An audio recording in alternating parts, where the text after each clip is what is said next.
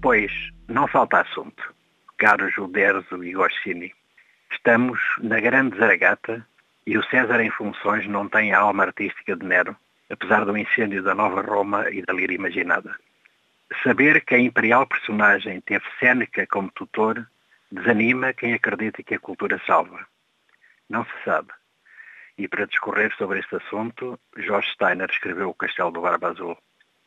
Ainda sobre o desgraçado, mas perigoso César da White House, ficará para a iconografia patética destes tempos a imagem da fachada da igreja de St. John, ali a dois passos.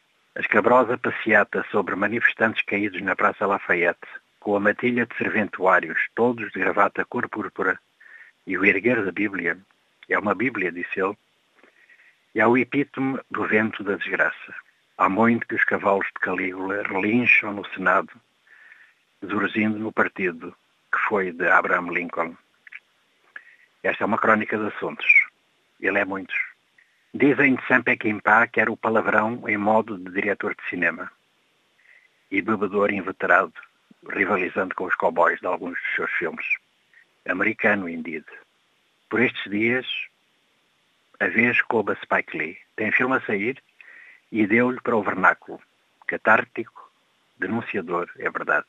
A deliciosa expressão sobre as coisas que alguém verberou e que nem Maomé disse do toucinho, aplica-se à destacada figura do movimento negro norte-americano.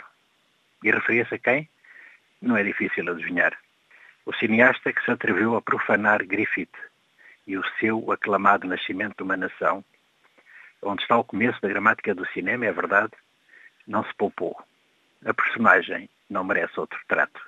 O joelho do polícia assassino sobre o pescoço de George Floyd é o epítome da longa viagem para a noite, o Strange Fruit, agora de burco num passeio de Minneapolis e não pendurado nas árvores, como magnificamente cantou Billie Holiday.